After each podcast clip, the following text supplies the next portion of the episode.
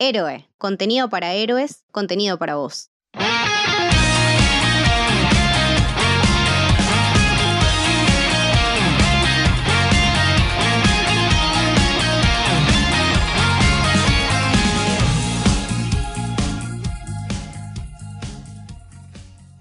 Bienvenidos y bienvenidas al Camino del Samurái. Mi nombre es Mili y hoy estoy con Lucho. ¿Cómo va Lucho?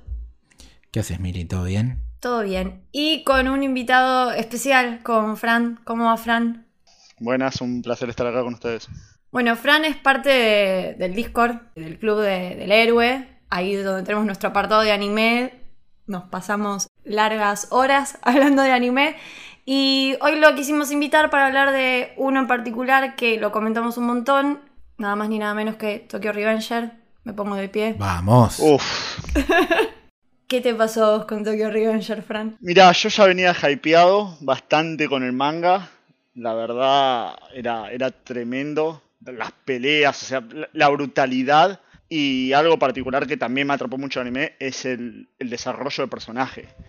Es tremendo la, la riqueza que tiene en la historia de cada uno que te va contando y, y cómo te atrapa. Y obviamente para mí es, es que te tiene en, la- en el pie de la silla siempre porque no sabes qué, puede- qué te puede llegar a pasar al final. Es tremendo. Bueno, lo que tenemos en común, Fran y yo, es que leímos el manga. Tranqui, que esto va a ser sin spoiler. no Vamos a nada más hablar de la primera temporada del anime. Lucho solo vio la primera temporada del anime y por eso también quisimos que estuviera como para que no fuera marcando el límite. Eh, Lucho, ¿a vos qué, qué onda? ¿Qué, qué te pareció la primera temporada? Eh, la verdad me gustó mucho, pero eh, es una sensación rara la que tengo. Si, me, si tuviera que recomendárselo a alguien, dudaría. Ajá. ¿Por qué? Creo que es algo que vamos a ir desarrollando. Primero porque la animación es eh, cuestionable, Paupérrima. paupérrima, hay, hay unos temas de, de censura importantes. Sí. Eh, es hasta incluso difícil empatizar con muchos de los personajes. Hay gente que le pasa con el protagonista. A mí me pasa con uno de los personajes clave de la serie. Pero, pese a todo esto que estoy diciendo, y siendo un shonen donde. Shonen puro aparte, donde hay mucha batalla y la batalla está pésimamente animada, ¿qué es lo que hace que uno eh, se vuelva adicto y no pueda parar de ver un capítulo tras otro? Bueno, eso es algo que es difícil de explicar y que tiene que ver con la magia un poco de, esta serie, que creo que eh, no sabría decir bien cuál es, quizás un poco todo lo que dijo Fran y un poco más, eh, pero nada, es, es eso, es adicción pura y es eh, un éxito, eh, indiscutiblemente. Totalmente. Eh, y como no lo habíamos mencionado, la diferencia que tal vez tiene Tokyo Revenger con otros animes de los que ya hemos hablado, como Kimetsu o Jujutsu, es que ya le venía vi- viendo bien. O sea, le estaba yendo bien al manga. O sea, convengamos que en el 2020 ganó el premio Kodansha, que es un premio súper importante al mejor shonen. Lo ganó Fumetsu, anime que también recomendamos porque es muy bueno. Eh, eh, Fran también lo vio, lo hemos hablado. Uf, no, es, no, no, es un viaje de ida, no se suban que venimos todos apretados. Hemos llorado, hemos lagrimeado, eh, nada, también lo recomendamos. Y nada, le venía yendo muy bien, pero bueno, pasó de vender 5 millones de copias a 40 millones de copias. A ver, me quiero darle la derecha un poco a, a lo que dice Lucho, que es verdad, la animación, yo que venía hypeado del manga, sí, deja mucho que desear, pero también es como hay una regla medio tácita entre manga y anime, que es, te encontrás con un dibujo hermoso en el manga, porque los detalles que hay en el manga son tremendos, y en el anime no. Y por ejemplo, en Kimetsu pasa al revés, si vos ves el detalle que tiene el manga, es malo. El dibujo del anime de Kimetsu es malo. Y la animación te caes de culo. A cualquier, en cualquier escena es un wallpaper. Sí, e- e- eso es raro, ¿no? Porque cuando vos tenés que llenar huecos es donde aflora la creatividad. Y dependés de, de cómo el estudio eh, maximice eso. Ahora, cuando vos ya tenés todo tan bien plasmado y donde uno de los focos principales de, de tu serie es que se cagan a trompadas los pibitos, eh, tener una animación tan mala y que las peleas pasen a ser malísimas, no sé, aburridas, y que incluso no sé, una imagen estática de, un manga, incluso una de las no más lúcidas que puede tener esta serie, tenga más acción y más movimiento que eh, 20, 30, 40, 50 segundos de un anime, es raro, pero de vuelta. pese a todo esto, eh, es súper recomendado Tokyo Revengers. Sí, lo que tiene es, em, nada, le agarró el peor estudio que podría haber agarrado a este anime. O sea, realmente es un estudio que ya había animado Berserk Uf. y que le había ido realmente muy mal. Había recibido eh, muchísimas, muchísimas críticas. Eh, abusan un montón del CGI, tipo, esa versión de Berserk, yo eh, tipo, ni me quise gastar, ni, ni la vi, vi un par de videos y demás, y es horrible estéticamente, realmente es muy fea. Eh, y con Tokio medio que pasa algo parecido, como que al principio veníamos bien, el opening y el ending creo que es lo mejor que tienen. Y nada, después las escenas de peleas, en parte comparto con Lucha y en parte no. Para mí no es lo más importante de Tokio las peleas, pero en un anime sí, obvio, la verdad que la baja mucho que haya una pelea arriba de una montaña de autos y los autos estén estáticos. Buenísimo. Es que yo no digo que sea lo más importante de la historia, pero digamos, eh, a nivel animación es lo que más se destaca para hacer porque tenés un montón de conflictos de ese tipo y no lo aprovechás. No- no- de hecho, no lo aprovechás, sino que lo haces mal. Eso es lo, lo más loco. Sí, sí, que lo hicieron, lo hicieron, hicieron pésimo. Ahí, bueno, no sé, eh, fue muy gracioso en Instagram, yo vi un montón de, tipo, agarraban a un personaje y ponían la foto del personaje todo desfigurado y una del personaje Ah, bien y ponían tipo, el wifi se fue, el wifi está bien. Y es como, bueno, hicimos. Lo bueno es que el fandom de Tokyo Revenger es muy original, hacen memes muy buenos, hacen TikToks excelentes y nos dan mucho material. Pero sí, la verdad que deja con. Te quedas con gusto a poco eh, con el tema de la animación. Y más como dice Fran, cuando venís de leer el manga, que, que es hermoso, que está muy bien dibujado, que está muy bien narrado. Y capaz caes en el anime y sí te la bajan un, un par de, de cosas. Bueno, hace poco pasó también lo mismo con Record of- of Ragnarok, eh, que salió en Netflix, que parece que está animada en PowerPoint, Sí.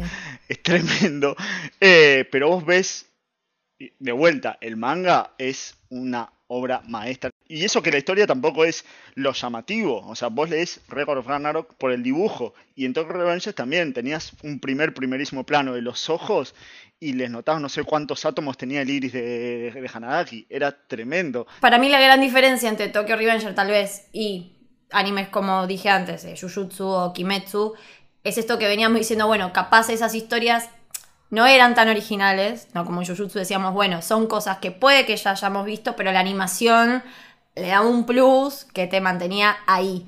Y tal vez con Tokio pasa un poco al revés, o sea, tiene tiene mucho plot twist, tiene mucha esa cosa de, de que, como decía Lucho, de que te engancha, de que querés saber qué sigue. Tiene una historia muy fuerte, muy bien desarrollada y la animación, bueno, que queda corta. Eh, lo raro es que ya terminó la primera temporada, no se anunció una segunda.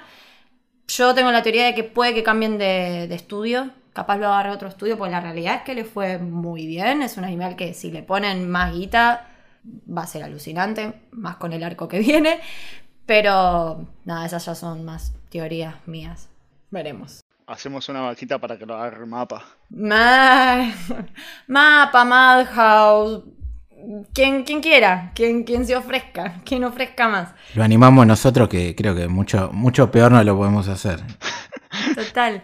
Eh, y bueno, el autor Ken Wakui, un chabón que está muy mal de la cabeza, que tiene como muchos, muchos eh, mambitos. Tiene un manga que está bueno. Yo leí un par de capítulos, pero nunca lo seguí. Shinjuku Swan. Y haciendo esta investigación me enteré que el señor, el señor Sion Sono, director japonés que yo amo y que recomiendo mucho sus películas, eh, le hizo, no uno, dos películas live action. Ah, bueno, tremendo. Sí, sí. Es como, wow. Así que nada, eh, el chabón ya venía muy en una. También él ya tenía como una carrera eh, más formada. Lo que sí a mí me llamó la atención es que pasa de un Seinen a un Shonen. Porque Shinjuku Swan es un Seinen, es bastante más fuerte. Y como decía antes, Lucho Tokio es un Shonen eh, hecho y derecho. Tipo, todo lo que tiene un Shonen. Es, un shonen hecho y derecho, pero tiene una cosa de, de Seinen, porque son cosas eh, muy complicada la que les pasan a los pibes y a las que están expuestas a lo largo de la historia. No es que simplemente es, bueno, me tengo que hacer más fuerte, eh, derrotar al malo y aparece un malo más fuerte y, salvo la minita cagándome a trompadas. Porque de muy, muy afuera alguien podría pensar que se trata de eso la historia, pero es mucho más profunda y creo que esa es eh, la magia que tiene que supera incluso eh, las deficiencias de la adaptación de anime. Es que en un punto lo que tiene también de, de Seinen es que la historia principal ya no, no, es tan importante y no es lo que te atrapa, sino los otros personajes secundarios que, van enriqueciendo la historia y, que te vas enamorando, em, empatizando y encariñando con, todos. Sí, sí, sí, tiene mucho eso, que aparte tiene mucha variedad de, personajes. Es muy coral, es una historia muy coral. Eh, lo que está muy bueno es también que me gusta mucho que sabe cuándo desarrollar a cada personaje. Si nosotros vemos la primer pelea ¿no? del anime, aparecen un montón de caras que decís, bueno, que los distinguís igual, porque son súper distintivos, tipo, nada, todas las crestas, cada uno tiene su distintivo, una cicatriz o un arito un pelo de color, algo lo va a destacar. Y después todos los personajes se van desarrollando, aunque sea un poquito. Pero en el momento justo. Y eso está muy bueno porque tiene un buen manejo también de la información de, los personajes. Y capaz el que apareció en la primera pelea decís, ¿este quién era? Y después, ah, el señor Mitsubiya era.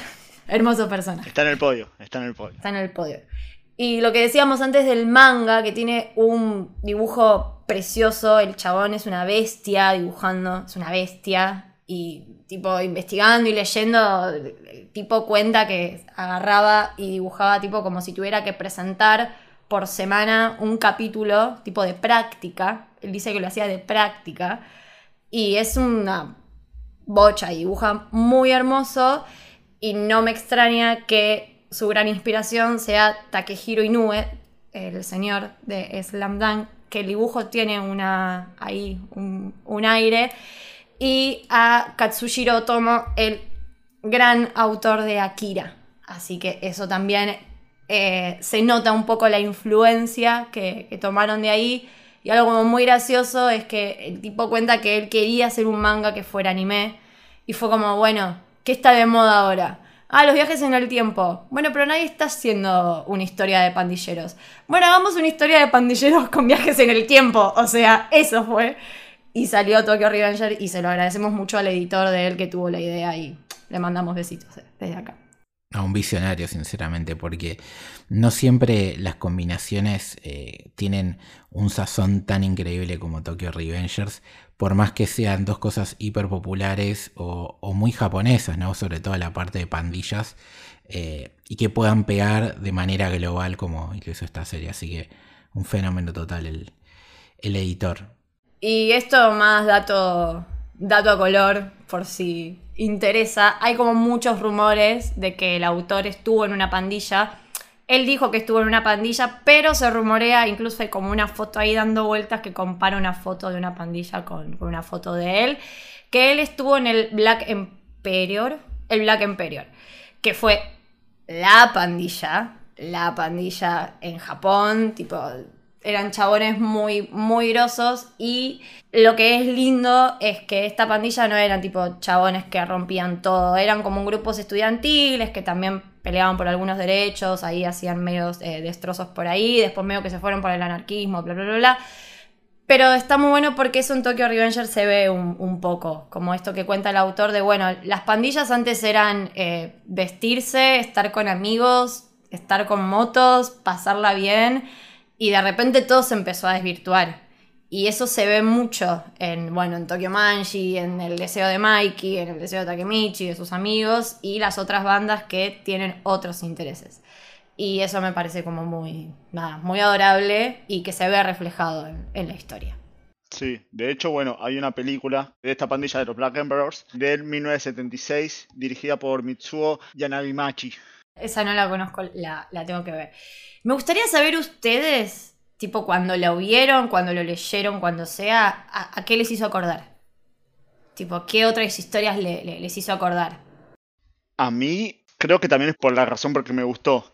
Me, me retrotrajo a una de mis películas favoritas, The Fight Club, el club de la pelea. eso de que se cagan a trompadas mal, se dan con de todo. Y aún así terminan siendo como hermanos, así que está todo bien. Igual sí, masculinidad tóxica aparte. Eh, pero me hizo, me hizo retratar mucho a eso. De hecho, hay una escena en Fight Club donde está Brad Pitt eh, todo hecho pelota, la cara, donde no pelea, él literalmente no pelea y deja que lo, que lo muelan a golpes y se le tira a su agresor nada más para como para enrostrarle la sangre y eso me hizo acordar mucho a, a ciertas actitudes donde no pelean y ganan no peleando. Takemichi. Ganan no peleando. claro, claro, ganan recibiendo los golpes y mostrando esa brutalidad. Y eso, eso fue tremendo. No, a mí se me vienen dos cosas a la cabeza. Eh, una, la obvia de Sons of Anarchy, que es una serie que, que me encanta. Y otra es la película de Warriors, que es un poco esto, ¿no? Grupos de pandilleros que se juntan en un lugar a, a cagarse a trompadas un buen rato y ver cuál es el, mejor grupo, por así decirlo. Eh, y después con respecto a anime, mmm, no sé, porque tiene esta cosa de, de no presentar casi personajes femeninos, que para algunos puede ser una crítica, y que creo que también es uno de los temas que, vamos a, expandirnos un poquito más. Pero si te pones a pensar, eh, el 90% de, de, los animes deportivos se trata de eso también, ¿no? O sea, vos agarrás supercampeones y decime una mujer que no sea Patty, ¿entendés? Y está todo bien. Y que no sea solamente el interés amoroso. Claro, exactamente. Y acá no es tan así, o sea, son do, dos chicas, pero me parece que tienen un cierto trasfondo. Eh, son importantes en, en, la trama y muchas veces hacen que los protagonistas, más allá de ser intereses amorosos, eh, reaccionen y, crezcan, ¿no? Y hasta tengan una motivación más allá de, de lo que significa, eh, no sé, el amor o los sentimientos que tienen por ellas. Pero en ese sentido es, un anime muy clásico también y, lo ves en un montón de otros. ¿Vos, Milia, qué te hace acordar?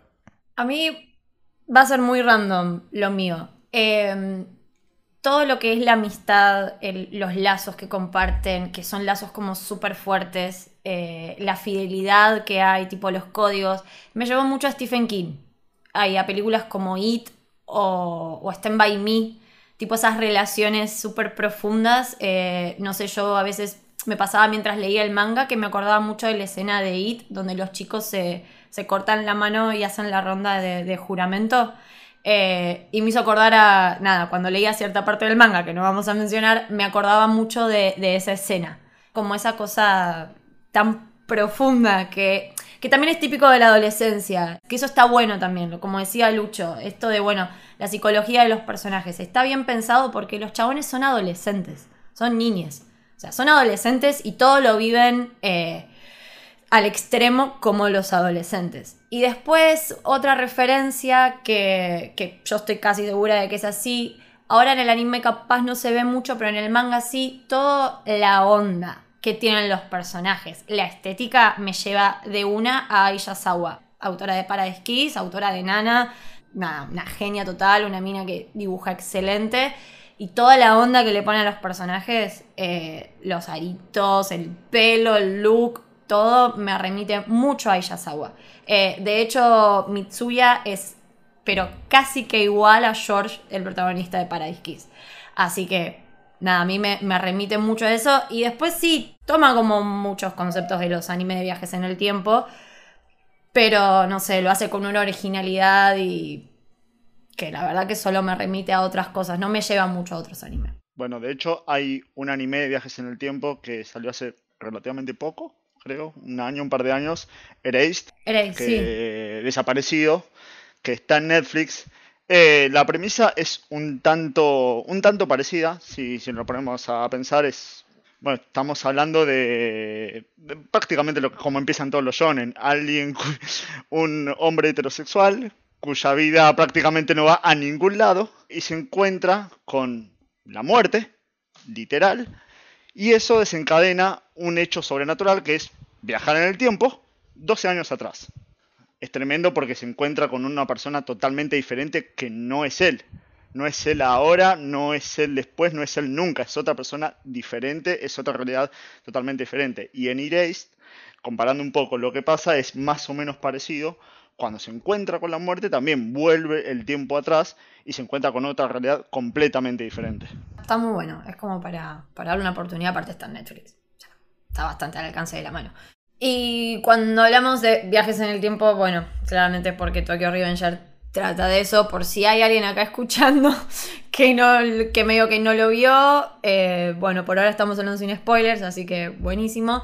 Y bueno, trata de este muchacho Takemichi que a sus 26 años es, em, perdón, sin ofender, un fracasado. Eh, nada, que no, no está muy conforme con su vida. Se levanta un día, ve las noticias de que su novia de la adolescencia se murió, la mataron, mejor dicho. A ella y al hermano de ella. Él sigue su día eh, normalidad, alguien lo empuja a las vías de un tren, se levanta 12 años en el pasado cuando era adolescente y ahí empieza esta bella historia. El más grande, Takemichi, el más grande. Eh, bueno, nada. ¿Qué hace, nene? ¿Vos querés morir en este instante?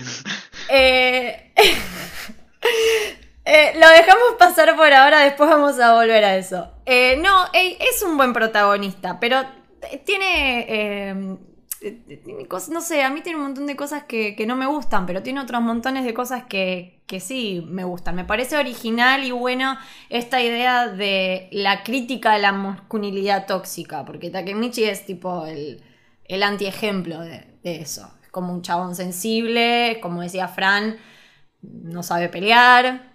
O sea, es parte de una pandilla y bueno, su fuerte no son las peleas. Eh, pero bueno, también creo que lo que pasa un poco es que en Tokio las peleas más importantes no son las físicas. Las peleas siempre se dan en otro. en, otro ámbito. Es como todo mucho más eh, psicológico. No, no sé qué les pasa a ustedes con eso. Si... Es, es un juego de ajedrez. Porque primero que el protagonista no solamente tiene que pelear contra los puños de los que lo hacen mucho mejor que él, aún él teniendo mentalidad de un tipo más grande que quizás eh, podría afrontar esas peleas de otra manera, más allá del cuerpo que, que sí es el de un adolescente, sino que son por un lado psicológicas y la otra es contra el destino, ¿no? Porque cada vez que él avanza, cada vez que parece que, ganó una batalla, eh, aparecen tres cosas peores de los que eran antes. Entonces es totalmente desgarrador, es te, golpea más ese tipo de situaciones que vos decís, che, ¿cuándo este pibe va, a tener paz? ¿Cuándo va a lograr un triunfo? Y, nunca lo, consigue, por lo menos en, lo que hemos visto hasta ahora del anime. Eh, o los pequeños triunfos que tiene no alcanzan porque siempre la meta está mucho más alta. Entonces, eh, la parte de los puños de las peleas son lo espectacular, pero no, no es lo principal, claramente. Y aparte está batallando contra un antagonista que creo que es de los mejores antagonistas que vimos en Shonen, que es tremendo, es tremendo porque está, a ver, ese destino no es el destino, es un niño que tiene la misma edad, que está mil pasos adelante de él, que tiene más planes B que, que el Joker de Heath es tremendo. Sí, igual yo, que no leí ni un capítulo del manga, yo tengo una teoría que se la vengo diciendo a Miri y la voy a decir acá para inmortalizar y quedarme como un boludo atómico cuando no pase lo que voy a decir, es que yo creo que hay otro personaje que viaja en el tiempo, no solamente el protagonista, y que sabe cosas. No sé si de la misma manera que él, ¿no? No sé si tiene eso, el conocimiento, pero tiene maneja una información extra, si querés. No, no sé si viaja en el tiempo, pero tiene una data que lo ayuda a poder desempeñarse de esa manera y creo que el villano es el que tiene esa cartita. Bueno, en relación a lo que dice Lucho, que claramente no lo vamos a, contestar porque alerta spoiler, obviamente, eh, hablando de los viajes en el tiempo y demás, a mí hay algo que me súper gustó, que es la paradoja de Zenón, de Aquiles y la tortuga, que es como, bueno, Aquiles siempre, eh, siempre quiere superar a la tortuga, pero la tortuga siempre va a estar eh, un paso adelante de él. Eh, y eso me parece alucinante porque es muy como dice Lucho. Es como que Takemichi va, viaja, hace todo lo que puede hacer, vuelve. Nada cambió o cambió para peor. Que eso es lo que pasa siempre. Siempre cambia para peor. No, y cuando parece que, cambia para bien, tenés el final de la temporada que es brutal, básicamente. Sí, es como, bueno. Y eso es, es- es buenísimo, porque te da sensación de, como dice Lucho, tipo, sentís que, eh, bueno, en este caso, porque es el villano y porque es al que vemos, no sabemos si es él o no, pero es como, bueno, Kisaki siempre está un paso adelante. No importa qué haga, siempre está un paso adelante. Y eso lo hace un muy buen villano que se vio mucho en la primera temporada también. Tampoco pelea. No pelea, no pelea tipo físicamente. Sus peleas las hace de, de- desde otros ámbitos, moviendo los hilos por otros lados. Creo que eso lo hace muy siniestro también. Pero no es que no pelea porque no quiere, no pelea porque no sabe. Totalmente. Es Takemichi, o sea, es como Takemichi. Ninguno de los dos sabe pelear. El tema es que uno eh, no se expone a las peleas, que peleen los peones. No, no, no voy a ensuciar yo. Sí, lo, lo que tiene también es eh, que lo muestran mucho en el, en, el anime. Yo estoy tratando como de no tirar eh, spoiler del manga, pero creo que no, creo que, que venimos bien. Que tiene esto de que sabe también, que tiene un poco lo que tiene Mikey, sabe cómo encantar a la gente. Yo creo que Mikey lo hace medio que sin buscarlo. Tiene una cosa muy. Es un personaje muy hipnótico, tipo. El chabón mueve gente y, y tiene un cierto encanto. Y Kisaki no lo hace muy desde la oscuridad, pero controla mucho a todos los personajes. Tipo, los manipula un montón. Los manipula muchísimo. Amigo, el personaje de Hanma es un hermoso personaje. Parece un personaje re chiquito, pero es un re personaje. Y lo controla durante toda la historia. Es un hermoso villano. O sea, lo odias, pero si lo llegas a odiar tanto es porque está muy bien construido. Así que eso está, está bien. Sí, yo no, me meto tanto, sobre todo en lo de Hammond, porque no sé si está tan desarrollados en el, anime por ahora. Lo muestran ahí que siempre está con él, pero no, no, no, o sea, no te muestran eh, por qué pasa lo que pasa, de dónde lo tiene tan agarrado, básicamente. Ves que hace toda la, movida esa de la falsa pandilla cuando en realidad lo maneja todo Kisaki desde el fondo, pero no sabes por qué lo está haciendo todavía. Eh, pero sí, es un villanazo de, toda regla, porque en general es como una sombra. Cuando aparece eh, es imponente y las revelaciones, las caras que pone, sobre todo en, los últimos 3-4 capítulos, eh, son abrumadoras y, y te mete miedo directamente el pibito. te da miedo, te, te impone como respeto. Y es un pendejo. Y decís, dale, chabón, ¿qué, qué, te pasó en la vida? Es que la gente que, que no tiene escrúpulos, no importa la edad, es, es la que más miedo te va a dar porque es la que te puede traicionar en cualquier momento y, hacer la- las peores cosas posibles eh, sin mediar las consecuencias y eso lo hace muy peligroso. Un ejemplo, y metiendo la parte Marvelita de todos los capítulos, si vos te pones a pensar, what if, hay un personaje que cuando aparece Thanos en un capítulo lo, parte al medio de una. ¿Sí? Y entonces vos decís, che, ¿por qué este personaje pudo hacer esto y Thor con el hacha no le apuntó a la cabeza y evitaba todo el problema? Bueno, porque una cosa es ser un héroe o, tener una mentalidad in- incluso inconsciente de, saber tus límites como, como persona, como no se puede tener Batman, ponele que no mata, te puede caer trompadas pero no te va a matar. Y ahora cuando sos el Joker, cuando sos un villano así que no te importa absolutamente nada y que no tenés moral alguna, sos más peligroso porque el, no tenerle miedo a las consecuencias y a, lo que puede pasar te hace imparable. Aún, como en este caso, no teniendo ni siquiera la necesidad de tirar una trompada en, toda la serie casi. No tiene nada que perder, exactamente. No, no, no, no hay, no hay nada que lo bate. No hay nada que lo bate, no, no tiene nada. O sea, él, él es, él es pura ambición. Tal cual. Mal, y, y no sé si les pasó a ustedes cuando lo veían de decir, ¿por qué? ¿Por qué eso es así? Bueno, yo, yo seguro, ustedes quizás tengan alguna respuesta más, pero yo todavía no, no entiendo. No hay por qué. Es un agente del caos, es el Joker, básicamente.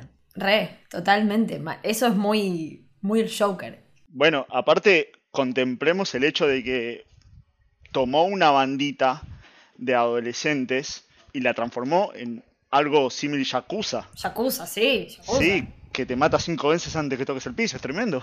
Sí, sí. Y, y también creo que lo que está bueno de esto, que está bien hecho, eh, que vos estás con, tipo, viendo la historia y no sé, te das como, ay, ¿dónde están los adultos? ¿Dónde se metieron los adultos? Que eso también me hace mucho a Stephen King, cuando son esos climas creados y no hay adultos, no sé, ni que no sabían los adultos o tipo, no están.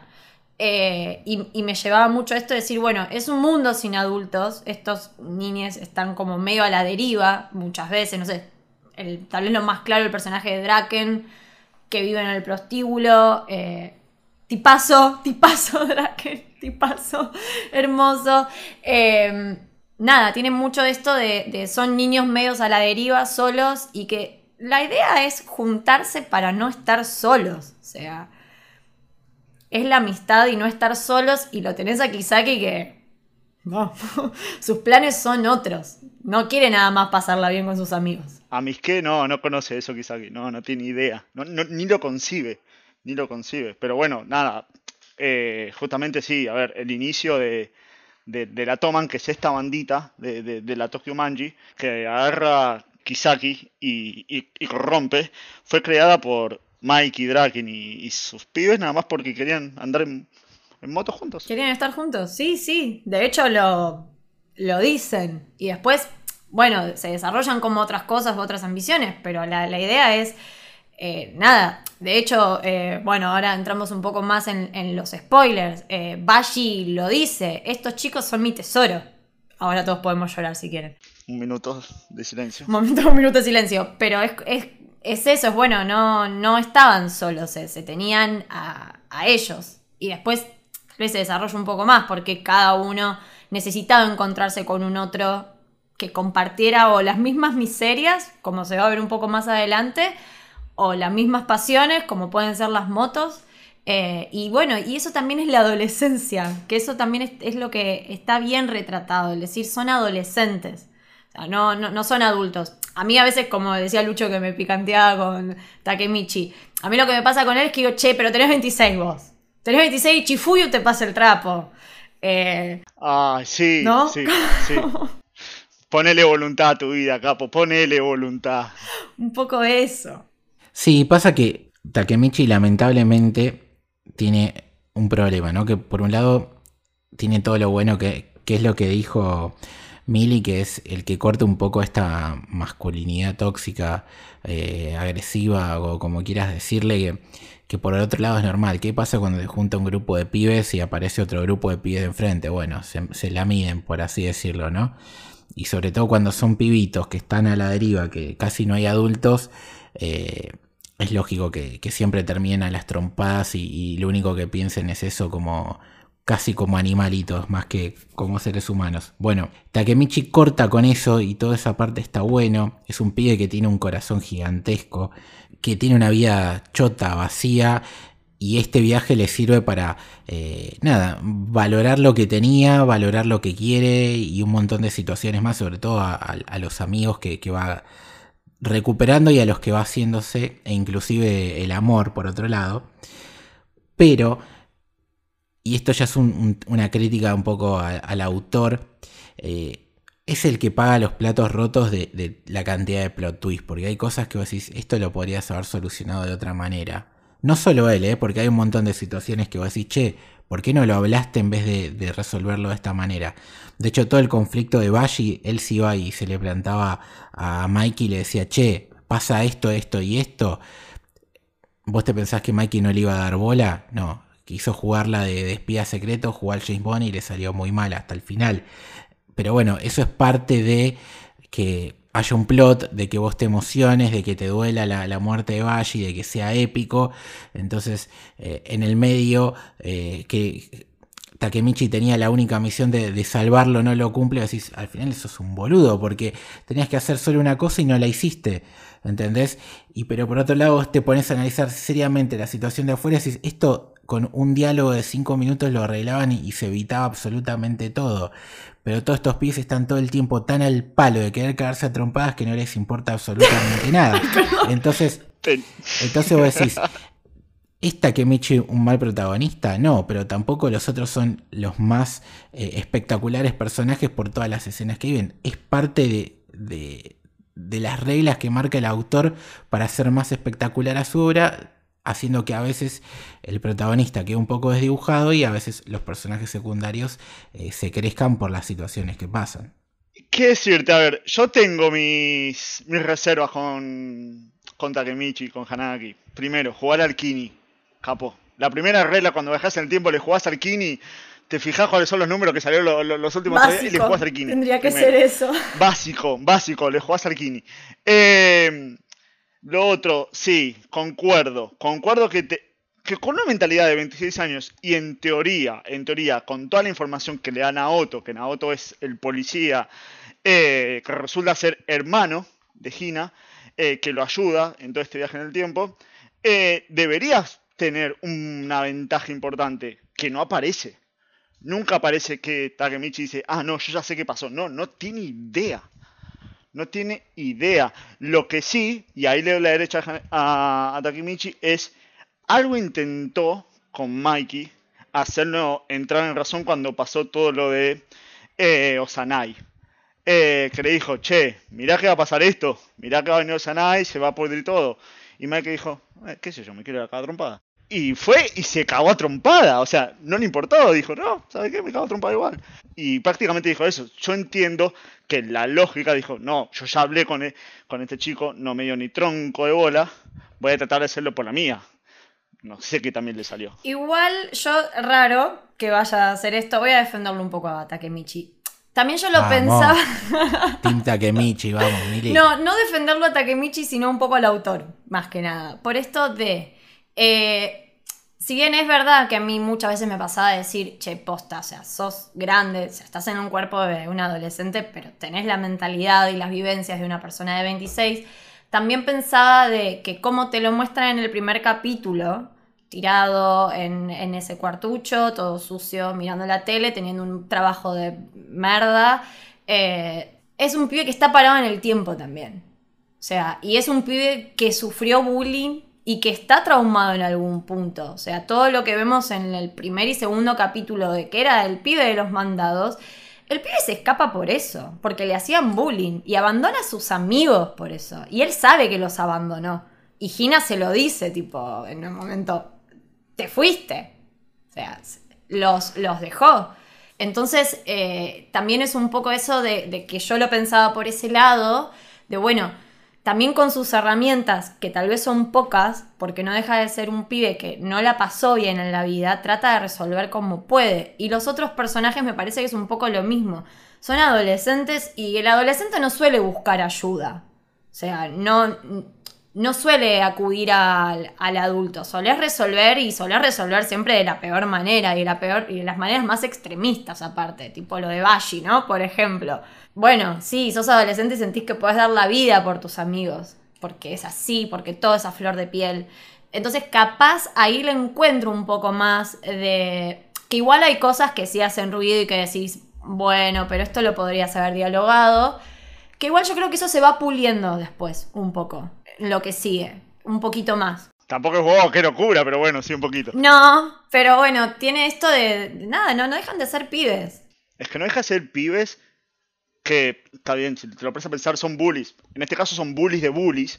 Eh, pero son, son pibes que, que, violentos. Son pibes violentos, aunque sean los mejores, son pibes violentos que hablan con los puños. O sea, su, su lógica está basada en amistad y en si te puedo cagar trompadas o no. Y ya está, o sea, no, no, no, no es que lo repiensan, no, es que son todos Kisaki. Que Kisaki no le interesa, no, no le interesa la amistad, no le interesan los puños, o sea, es un medio para un fin. Estos no, es, a ver, este medio es su mismo fin. Y lo que decía Lucho antes de los personajes femeninos, que capaz se le, se, le critican un poco esto de... Que igual, a ver, para mí es una crítica totalmente inválida porque tampoco podés eh, exigir que en todas las historias haya un montón de personajes femeninos o un montón de personajes masculinos, tipo eso lo va dictando la, la historia. De hecho, bueno, ahora está apareciendo un personaje femenino en la historia que a mí no me gusta, y es un personaje femenino y a mí no me gusta, no me termina de cerrar y todo bien con que sea mujer, pero no me gusta. Y me parece que Tokio tiene eso, de que está bien, tiene pocos personajes femeninos, pero están muy bien desarrollados. O sea, el personaje de Gina, Gina le dio una cachetada a Mikey. O sea, Gina se le plantó de una. Y está Draken al lado, que es un mono. Hay algo que quería hacerlos notar sobre Mikey, con la diferencia con, con el resto de los personajes, los ojos, tanto la animación como el manga, los ojos no tienen pupilas, son todos negros y tienen ese degradé que te dicen, mmm, qué complicado que Qué alienado te tiene la vida. Eh, sí, ah, qué Freud, buenas tardes. Eh, pero no, sí, o sea, ya, el autor desde el inicio, con, ese detalle de los ojos, te lo marca. Cuando en cambio vos ves los ojos de, de, Takemichi son, son, puro son luz. O sea, los, los ojos de son, claro, son puro brillo, son abiertos, eh, ven y absorben. En cambio, lo de, los de Mikey están totalmente apagados. Eh, nada, yo a Mikey lo voy a defender a muerte siempre. Es obviamente mi personaje favorito. Me parece que es un personaje súper complejo. Nada, Lucha dice que no. Lucha, podés explicar por qué no te gusta si querés. No, a ver, esto no, no vamos a poder a discutir esto, sobre todo porque si es tu personaje favorito me sentiría mal. No, por favor. En, intentar bajar mínimamente del podio. No, hablando en serio, eh, no sé, no, no empatizo con él, no, no entiendo por qué eh, genera tanto alrededor, porque es un personaje que, salvo en el arco de Bashi, hasta ese momento, eh, no parecía casi estoy buscando una palabra para suavizar lo que quiero decir.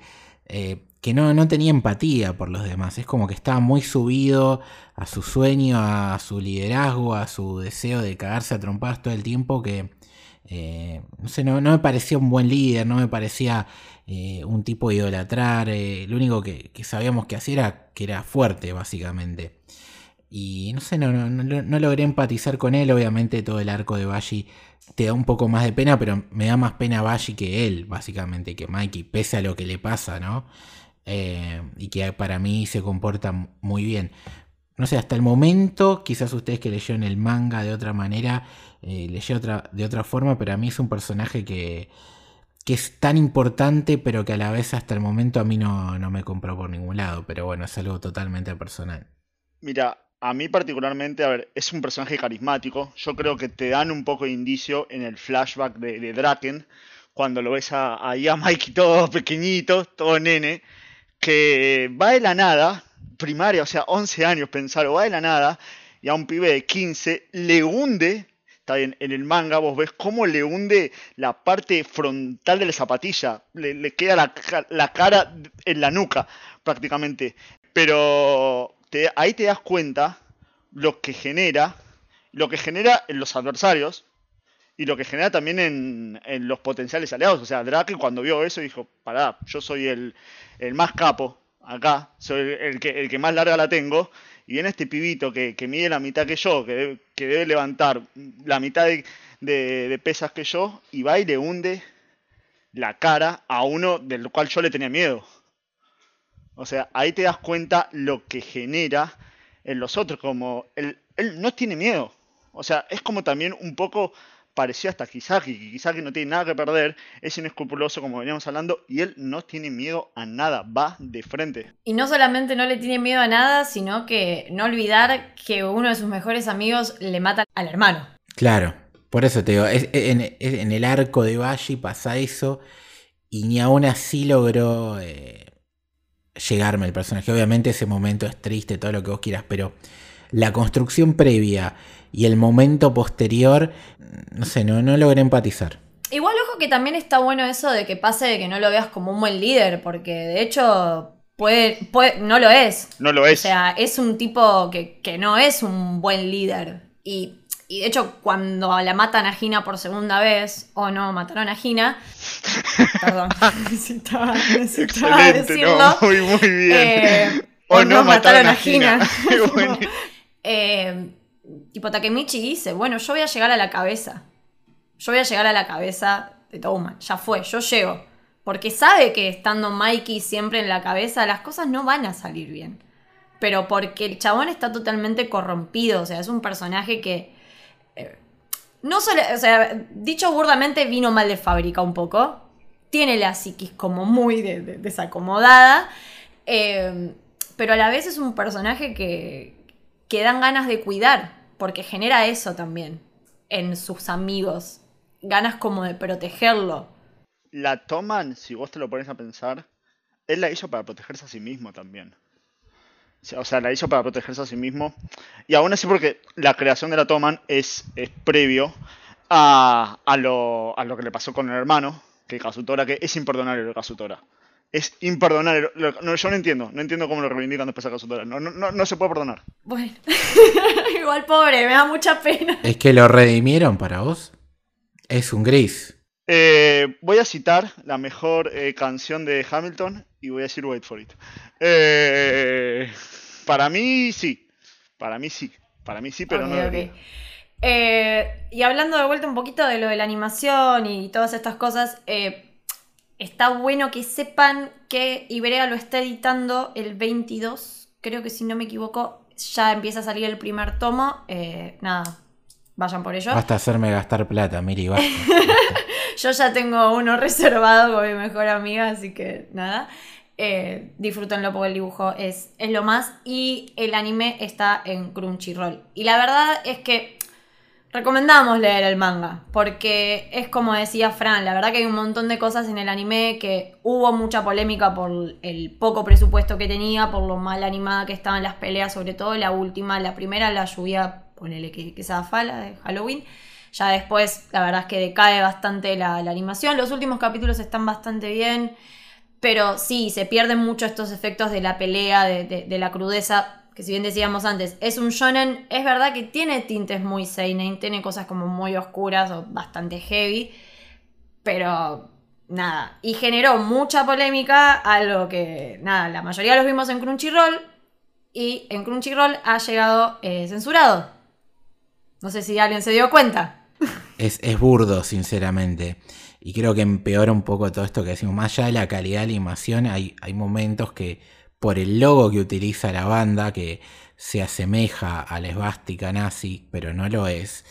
Eh, de golpe está hablando un personaje y cuando se ve seguramente en el anime original o en el manga se le ve el traje con ese logo, de repente en el anime te ponen un plano de la luna. Y vos decís, ¿Qué tiene que ver esto con lo que están hablando?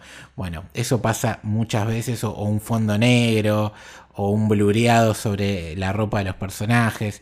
La verdad que te saca de onda. ¿Lo podés ver igual? Sí, si te bancaste ya la animación que es bastante defectuosa, esto es como una mancha más al tigre, ¿no? No le va a hacer nada, pero bueno. No es la primera vez que pasa, o sea, pasó en Naruto, es el mismo símbolo que tiene Neji en la frente, que después lo cambiaron a una cruz, por arte de magia. Pero sí, pero bueno, es en sí es ese símbolo que no es una esvástica, porque está, eh, está al revés, es una saubástica. Eh, es muy lindo el significado porque tiene que ver más con la noche y con la luna, mientras la, la esvástica en sí misma tiene que ver con, con la luz. Eh, es muy, muy lindo el significado. Sí, y mm, yo en esto quiero citar a nada, una chica que yo leo mucho en Twitter que se llama Gina Jime, eh, la recomiendo bastante, a mí me, gusta mucho cómo escribe y sabe bocha de anime. Nada, y ella planteaba esto de, en vez de censurar, ¿por qué no pones un warning? Porque es verdad, la gente no tiene la obligación de saberlo. Somos Occidente, conocemos poco y nada de Oriente o a los que nos interesa un poco más o demás. Como que sabemos muy poco de Japón, China, Corea, como que son países muy alejados culturalmente poner un warning explicando qué es. Así todos entendemos eh, el significado, pero no, no lo censures, porque no solamente queda horrible, porque de repente está hablando un personaje, pero hay un plano a la luna, queda espantoso, sino que ni siquiera estás informando nada.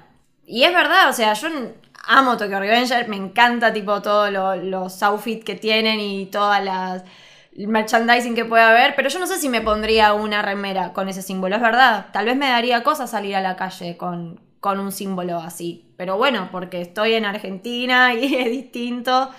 Pero nada, me parece que la solución nunca puede ser censurar. Jamás. Sí, sí, no. Vos no podés permitir que gane la ignorancia, básicamente. Vos, es como dice esta chica en Twitter, tenés que eh, informarle a la gente. Sobre todo, pues después eh, pesa algo que es el sentido común. Estamos hablando que Japón es un país que se comió una bomba nuclear en medio de, la guerra de los nazis. Y, los aliados. Entonces, si hay un país que me parece que no va a tener ganas de reivindicar ese movimiento, ni recordarlo, ni posicionarlo como algo eh, heroico o de protagonistas de una serie positiva, entre comillas, donde los buenos lleven ese elemento, va a ser Japón. Es un país que terminó muy herido de, esa guerra. Entonces, empezando por ahí, después que son distintos y que es un tema cultural porque, eh, de hecho, los nazis se robaron ese símbolo, no les pertenece. Eh, entonces, ya de por sí es permitir que algo tan choto como fue danino, oscuro, lamentable, el movimiento nazi, permita que gane una batalla cultural que es la apropiación de un símbolo que no, que no es de ellos. Entonces, eh, es una sumatoria de cosas que hace condenable y que avala justamente la ignorancia de decir, bueno, como la gente no lo va a saber y antes de hacer polémica lo, lo borro. No, mete un warning y que la gente investigue. Eh, que hoy en día la verdad que con dos clics en internet es, ah, no, no, no era un símbolo nazi, se acabó el tema, es, tan simple como eso. Obvio, como están haciendo con las películas de Disney, tipo, con esas cosas, con lo que viento se llevó, está perfecto, no la censures, pone un warning y se soluciona todo. Igual eh, la culpa no es de Crunchyroll, es de la distribuidora, eso es, es verdad, porque es algo que salieron mucho a a Crunchyroll, no fue la culpa de ellos, viene por la distribuidora de esa manera, o sea, ya directamente Japón ya no confía en nosotros y directamente fue censurada. De hecho, hay un significado hasta mucho más básico de por qué utilizar ese símbolo, porque es, es el nombre de Mikey, es Manji, y él se llama Manjiro, es, es, o sea, es, la, es Tokio, Mikey, si te lo pones a pensar, es, es, es su propiedad, él dice, su propiedad, es, es su alma. Otro tema que dio a polémicas eh, fue algo totalmente básico y, que ni siquiera tendría que haber sido una polémica porque no funciona así, que fue el tema de hoy están sexualizando menores. No, no coincido, me parece una paga rotunda. y nada, la gente tiene ganas de quejarse porque el aire es gratis, básicamente. Es una serie donde pibitos se cagan a trompadas y si vos ves eh, algo sexual cuando no lo hay eh, en la serie, el problema es tuyo, me parece. Claro, anda a ver Evangelio si querés decir eso, pero no, esta acá no, no hay lugar. Bueno, a, mí me, pasó una vez eh, por, por Twitter, ese bello lugar, nada, que subí una foto de Mikey, porque estaba leyendo el manga por segunda vez seguramente, eh, puse algo que me había gustado y alguien me comentó abajo, tiene 15 años. Bueno, eh, eh, está bien, no, no, no, planeo, primero es un personaje de ficción, no, no, no planeo encarar ningún tipo de relación amorosa. Eh, más allá de eso, no existe el sexismo inverso, chicos, o sea, no, no existe, no, no existe al revés, no es lo mismo. Aparte, pones una foto, che, y me compré un jarrón, che, es un jarrón, ¿eh? No, amigo, o sea, pues subo una foto de algo que me gusta. Claro. No significa que quiero tener relaciones sexuales con eso. Totalmente. Pero ¿cómo estaba vestida, cómo estaba vestida el jarrón? Claro, tenía, muchas, tenía muchas flores.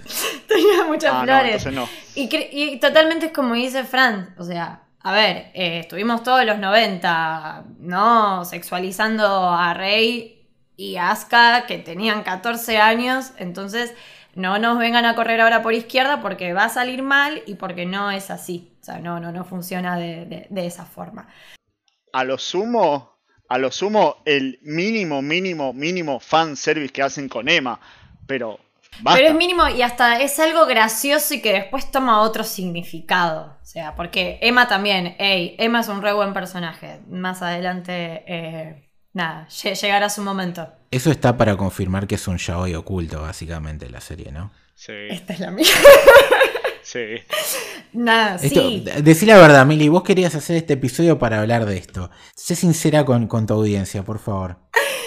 Nada, chicos, para mí es un BL encubierto de acá a Japón y de vuelta 80 veces. Sinceramente. Eh, no porque sea lo más importante de la historia, pero bueno, hay, hay, hay personajes que se quieren mucho. Mucho es como que decís, bueno, acá hay un poco más que, una amistad. Algunos personajes hasta lo admiten igual, ¿eh? todo bien, pero... De hecho, después, no sé si estoy haciendo spoilers o no, hay una relación entre dos personajes muy lindos, muy hermosos, y es una relación ya hoy. Es una relación ya hoy, si te lo pones a pensar. Es hombre con hombre. Sí, y cuando hablábamos antes de. va, cuando yo mencionaba esto del diseño del personaje, eh, está bien que hablamos todo de la, de la masculinidad y, y de esto, bueno, los chabones siendo súper rudos. Y si hay algo que me gusta, es que lo estilizan un montón el estilo de ellos como pandilleros. Lo estilizan muchísimo. O sea, más adelante va a aparecer un personaje que es un pandillero y usa tacos. O sea, usa tacos. Es hermoso. O sea, hay mucho estilo y hay mucho ojo puesto en eso. Y eso me, me fascina. Así que, en síntesis, lean el manga también porque es alucinante. Sí, ahora para cerrar el tema este de si es un yaoi o no, más allá de, de los chistes y de que claramente eh, hay un amor entre varios personajes eh, o algunos son dudosos, eh, me parece que más allá de eso tiene que ver con esto de romper un poco con la masculinidad tóxica, ¿no? O sea, dos varones que se cagan a trompada que son súper machotes o como quieras verlo, eh, pueden tener también un momento de decirle a un amigo, che loco, te quiero, o expresarle un sentimiento y, romper ese tapujo de, que el hombre no puede eh, ser afectuoso con su amigo, más allá de que puede no tener puede ser heterosexual y que no le gusten los tipos, pero puede decirle un- a, un- uno de sus mejores amigos que lo quiere, que lo aprecia, que lo extraña, que está preocupado o lo que sea. O sea, básicamente ser una persona con sentimiento y, expresarlos. Y, no por eso ser eh, menos supuestamente hombre, menos heterosexual, menos macho, ¿no? Entonces me parece que va un poco por ahí, más allá de que hay algunas cosas que ya son más propias de, un interés romántico y no solamente una amistad y que están ahí en el aire a lo largo de la serie. Sí, pero bueno, eso se ve mucho. Cuando hablabas de esto, me hacía acordar mucho a Chifuyu. Para mí todo eso está en Chifuyu. Es como, no solamente es uno de los personajes más hermosos, sino que refleja todo eso, tipo la vulnerabilidad, el, el- la ternura. Me parece un personaje súper tierno. Yo le, le avisé a Mili, prepárate porque vas a ver el mejor personaje de toda la serie de acá en adelante, no importa cuántos personajes, va a ser el mejor. Chifuyu es el mejor, es, es pole position, top 10, top todo, top todo, no, no, no hay mejor. De hecho, quería saber el podio de, de ustedes, más o menos, cómo, cómo se completa. bien, Sí, el tuyo, Lucho. Ah, ¿O lo tenés que pensar? déjenme último, porque ustedes tienen más desarrollados algunos personajes, entonces eh, quiero, quiero analizarlo Dale. bien. Eh, no, Chifuyu primero, eh, después segundo, eh, Hina, me gusta mucho. Y tercero, Kisaki. ¡Ay, eso dolió! Sí, y mención de honor para Mitsuya. Mención de honor para Mitsuya. Ay, es que Mitsuya es re el personaje de la mención de honor. Mal. ¿El tuyo, Miri? El mío hace falta que lo. no, mi personaje preferido obviamente es Mikey. Eh, me, encanta, es un personaje me encanta. Draken me parece un tipazo, me parece. Me hace acordar mucho a mi mejor amiga. Aparte, perdón por este momento ñoño, pero Draken es mi mejor amiga prácticamente. Y sí, eh, Chifuyu. Es de fierro. Es, es chabón de fierro que, va a estar siempre. Eso es de, de solo del anime, si tengo que nombrar el anime que hayan aparecido, eh, esos tres. Perdón, mención de honor Gina. Ahí está. Puesto número 3, Gina, enorme personaje femenino, le metí una cachetada al insoportable de Mikey, así que puntazo para ella. Puesto número 2, Takemichi Takegod, el protagonista, el hombre que, que viene a demostrar que, que los hombres también lloran, de que no hace falta meter una trompada para, para derribar esta barra de pandilleros berretas de, de barra bravas de cartón. Me está subiendo la presión, Toranzo. Un Me goma. está subiendo la presión. Un goma ese. Este, este hombre que, que va a liderar la Tokyo Manji a, a- a puro, No, a puro no, no. corazón y a puro eh, liderazgo, liderazgo con, con sus ojos que tiene pupilas. Y el puesto, y el puesto número uno, como todo gran eh, protagonista necesita de un gran villano, eh, el señor Kisaki, alias yo sé que vos tenés poder de viajes en el tiempo también, lo voy a averiguar, ya lo estoy oliendo, así que the best character of the anime. Kisaki, Kisaki. Bueno, y con este nivel de amor máximo que nos despertó este anime, la verdad que es uno de los mejores de la temporada. Yo lo digo porque me gustó mucho el manga. Capaz alguien que vio nada más el anime dice, che, no, la verdad que salieron cosas muchísimo mejores y es verdad. De hecho, como anime individual, Fumetsu no Anatane me gusta mucho más. Old Taxi como anime individual me gusta bastante más. Pero bueno, la verdad que es un anime que vino para quedarse. Seguramente va a seguir teniendo temporadas. No se habrá anunciado porque andás a ver si cambian de productora o de estudio o veremos pero sin duda va a seguir, le está yendo brutal, lo que está aumentando en ventas en el manga es alucinante. Lo super recomendamos, pueden aprovechar que lo, están, lo van a empezar a editar acá en Argentina, así que eso está buenísimo. Así que nada, Fran, muchas gracias por acompañarnos. Si querés pasar tus redes donde te podemos leer. Bueno, gracias a ustedes más que nada. En Twitter me siguen como Francis13Max. Eh, en Instagram como Franco Aimeta con doble T y donde más me pueden encontrar es en el Club del Héroe.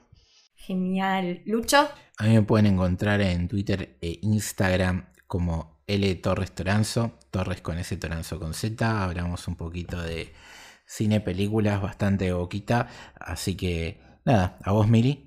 A mí me pueden seguir en Twitter, Dicilian con doble S guion de abajo, más que nada por ahí. Y aprovechando el comentario de, Fran, gracias Fran. Eh, en el Club del Héroe tenemos un Discord para la gente que se une al, club.